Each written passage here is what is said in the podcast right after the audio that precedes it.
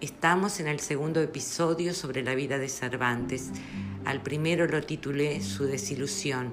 Bien podría llamarse así también el segundo episodio, pero me gustaría subtitularlo El discurso entre las armas y las letras, que es un discurso que se pronuncia en el capítulo 38 de la primera parte, 1605, entre el caballero de la triste figura y los oyentes, que son un estudiante pobre, el cura y el barbero.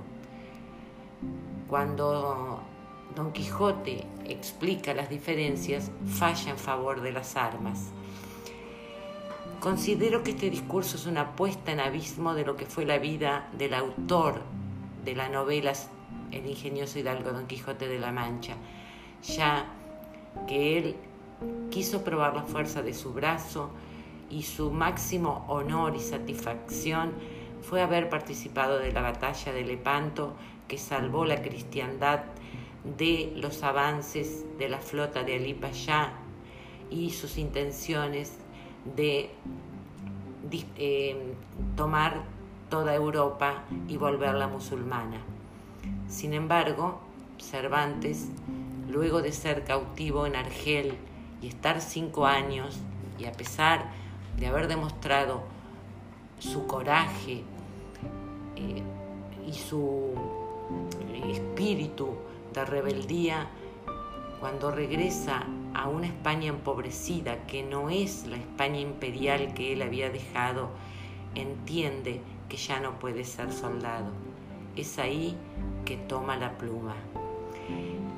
El paradigma de la época es el hombre de la espada y la pluma. Lo inaugura Garcilaso de la Vega.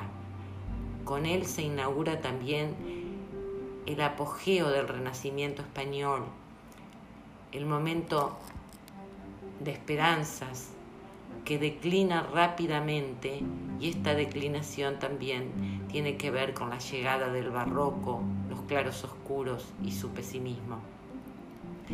Cervantes había tomado clases de versificación con el maestro Juan de Hoyos, había viajado a Italia con el cardenal Aquaviva siendo ayudante de cámara o paje y es posible que en ese ambiente italiano haya conocido la versificación y los poetas que le siguieron aquellos poetas del Dolce Nuovo.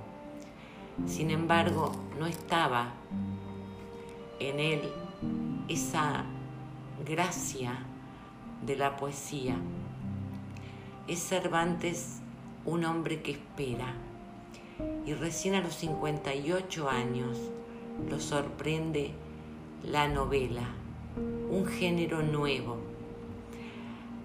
Ante el neoplatonismo que imperaba en la época y que de alguna manera alimentaba todos los géneros novelescos, como son las novelas de caballería, las novelas sentimentales, las novelas pastoriles, Miguel de Cervantes Saavedra opone una novela realista que tiene un único precedente en, en España, que es El Lazarillo de Tormes.